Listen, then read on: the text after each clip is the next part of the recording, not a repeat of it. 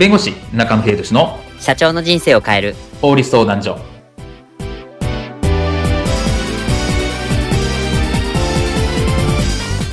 こんにちは弁護士の中野秀俊です。こんにちはアシスタントの堀内隆です。この番組は IT 専門の弁護士中野秀俊がこれはすぐに使える法律主に企業法務の知識を分かりやすくそしてちょっとコミカルにお伝えする番組です。よろしくお願いいたします今回のテーマは知らないと NG 音楽を使用したいときはどこに申請すればよいのかについてお話を伺いますまあ、ネットや YouTube、まあ、リアルな、まあ、現場だと、例えば、あれですかね、店舗とか、なんか出店とかで、その音楽を使用したいというシーンは、まあ、多いと思います。まあ、ですけど、この勝手に、まあ、あの、音楽を使ってしまうと、実は大変なことになってしまいます。では、この音楽を使用したい時の申請について、今回はお話を伺います。この音楽の使用について、こういったシーンはありませんでしょうか？新商品のプロモーション YouTube 結局俺が作るのか。あのー、僕を巻き添えにしてるじゃないですか。おお前いたのか？いたのかってもうおかげさまで今日も残業だっつうの。まあまあいいじゃないか何がいいんだもうで社長あの、ここの尺のところなんですけど、なんか音楽を入れた方が良さそうなんですけど、どうします？うーん、そうだな。あれがいいな。パプリカ。え？それやばいっすよ。NHK から絶対。ああ、そうか。NHK 敵に回したくないからな。あ、じゃあ、働く車の曲は？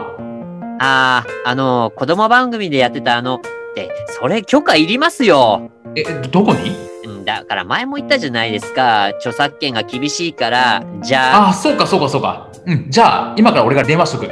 はい。な、なんか社長やたら早いな。10分後。すいません。ジャフです。電話いただきまして伺いました。なんでジャフを呼んでるんですか、社長。著作権はジャスラックですって。いや、さっき駐車場の側溝にタイヤはめちゃってさ。じゃあ、あとは頼む。運転下手くそか。今回のテーマは、知らないと NG。音楽を使用したいときは、どこに申請をすればよいのかについてお話を伺います。まあ、あの、いわゆる、えっと、音楽を使いたいという場合、これ、あの、あれですよね。著作権管理団体にちゃんと利用申請をしなきゃいけないっていうのは、以前もお話を伺いましたが、もう一度ちょっと聞かせていただけますか？まあ、これみんな大好き著作権の問題なんですけども、あの、まあ、音楽を勝手に使っていいんですかって話になった時に、まあ、ダメですという話があるんですね。で、えー、日本においては、えっ、ー、と、音楽の音楽については著作権の管理団体というところが基本管理をしています。はい。で、有名なところだとジャスラックってやつですよね。はい、です。ここがまあ一番有名で一番大手のところで、うん、まあ、えっ、ー、と、幅広くいろんなジャンルのところを網羅しているっていうのが JASRAC がありますと。で、はい、もう一つ大きなところは NexTone っていうところですね。まあ、ABEX のことが中心となってやられたところで、ABEX の曲とかはここの NexTone が管理していると。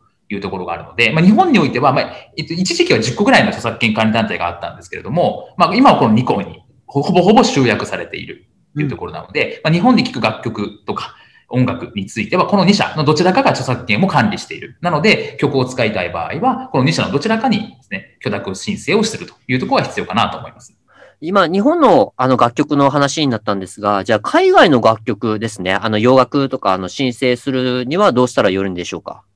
そうですね。あの、海外の楽曲はですね、基本的には海外の著作権管理団体、まあ、海外のジャスラックみたいなところがあって、はい、そこに利用申請する必要があるんです。ただし、うん、あの、日本で普通に聞くっていうんですかね、日本で聞くことができる、今、いわゆる洋楽については、これは JASRAC、または NexTone が海外の著作権管理団体と契約をしてるんですね。えー、使っていいよって JASRAC とか NexTone が海外の著作権管理団体と契約をして、日本で使っていいですよっていう許可を、 JASRAC と NexTone がもらっているというところなので、まあ、日本で聞ける、日本で聞いたことがあるとか、そういったものについては、 JASRAC か NexTone に、こちらも申請をするっていうところなので、結論では変わんないかなと思います。ああ、なるほど。なんか例えば、あの、海外の現地でしか流れていないものだったら、ちょっと話は別なんですけど、日本で流れている洋楽のものであれば、基本的には、 JASRAC か NexTone に利用申請すれば問題ないというところでしょうか。